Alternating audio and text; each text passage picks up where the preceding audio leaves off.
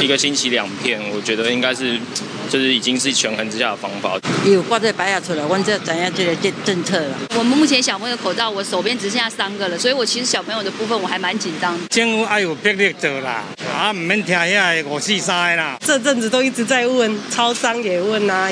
我们自己如果是从疫区回来的，自己就要有这个意识，说做好这个防护，居家隔离，不要去影响别人，这个很重要。他现在这样子的话，稍微有一点舒缓一下。啊，呀国民党啊，我白吵，你莫听遐啦。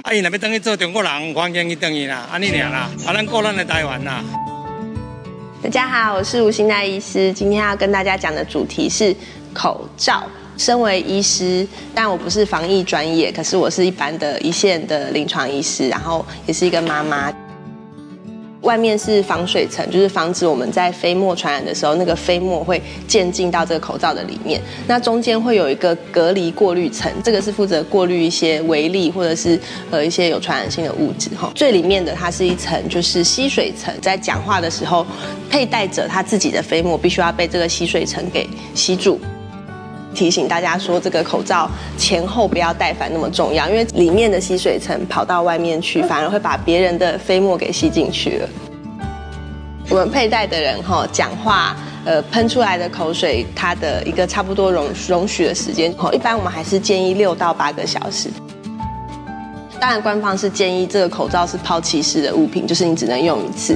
这个真的是情急之下的一个权宜之计啦。呃，一般来说还是以全新的第一次使用的这个口罩，它的效果是会最好的。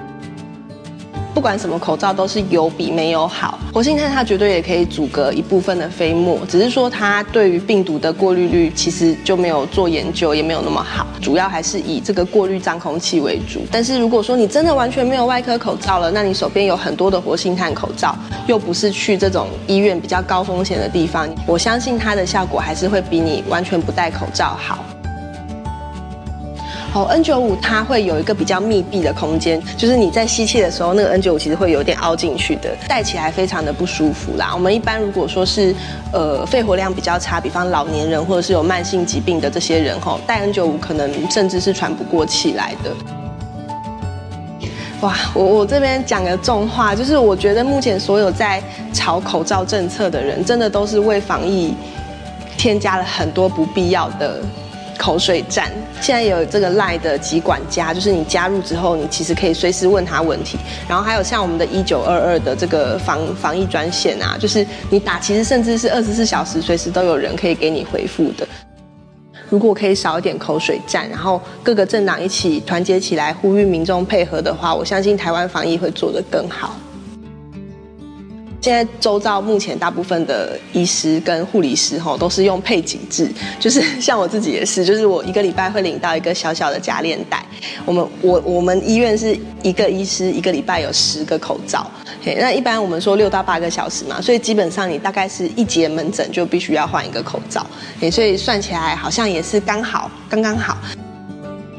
呃，目前这个武汉病毒啊，它是存在在飞沫里面，但是会黏膜传染。所以如果说你的，比方说手碰到感染的人的飞沫，再拿来挖鼻孔、揉眼睛等等的，它就有可能进去。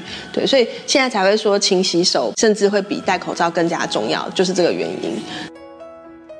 真的要跟大家说，就是目前中央的这些疾管单位啊，跟一线医疗人员做的这么辛苦，做这么多事，就是为了要让一般的民众可以安心的生活。希望大家就是真的不要恐慌，然后配合政府的政策，小心防疫，安心生活啦。对，谢谢大家。